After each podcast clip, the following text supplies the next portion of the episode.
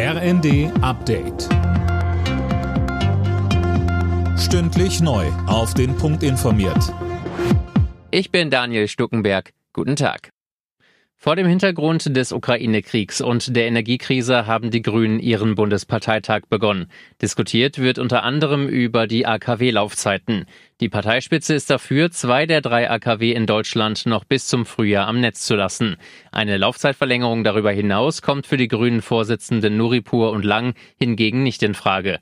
Der Parteitag geht noch bis zum Sonntag. Weitere Themen sind unter anderem Waffenlieferungen und Entlastungen. Der Bundestag hat sich heute zum ersten Mal mit dem Doppelwumms beschäftigt, also mit der geplanten Gaspreisbremse. Die Union kritisiert die Ampel dafür, das Thema viel zu lange vor sich hergeschoben zu haben, ist aber grundsätzlich dafür.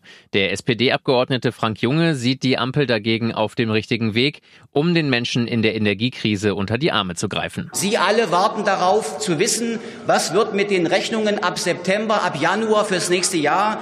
Dieses Geld, was wir jetzt locker machen können über diese Gesetzesänderung, wird Ihnen helfen, damit Sie Ihre Rechnung besser bezahlen können. Ex-US-Präsident Trump muss vor dem Untersuchungsausschuss zur Kapitolerstürmung aussagen.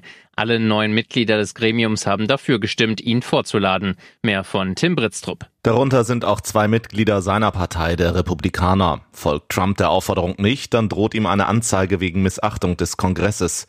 Im Januar 2021 hatten hunderte Trump-Anhänger das Kapitol gestürmt, um zu verhindern, dass Joe Biden als Sieger der Präsidentschaftswahl gekürt wird. Davor war der Mob von Wahlverlierer Trump angestachelt worden.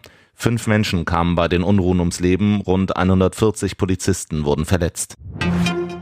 In der Fußball-Bundesliga empfangen die kriselnden Schalker am Abend Hoffenheim. Der Aufsteiger hat die letzten drei Spiele verloren und steht aktuell auf dem Abstiegsrelegationsplatz. Hoffenheim könnte mit einem Sieg bis auf Platz drei vorrücken. Anstoß ist um 20.30 Uhr. Alle Nachrichten auf rnd.de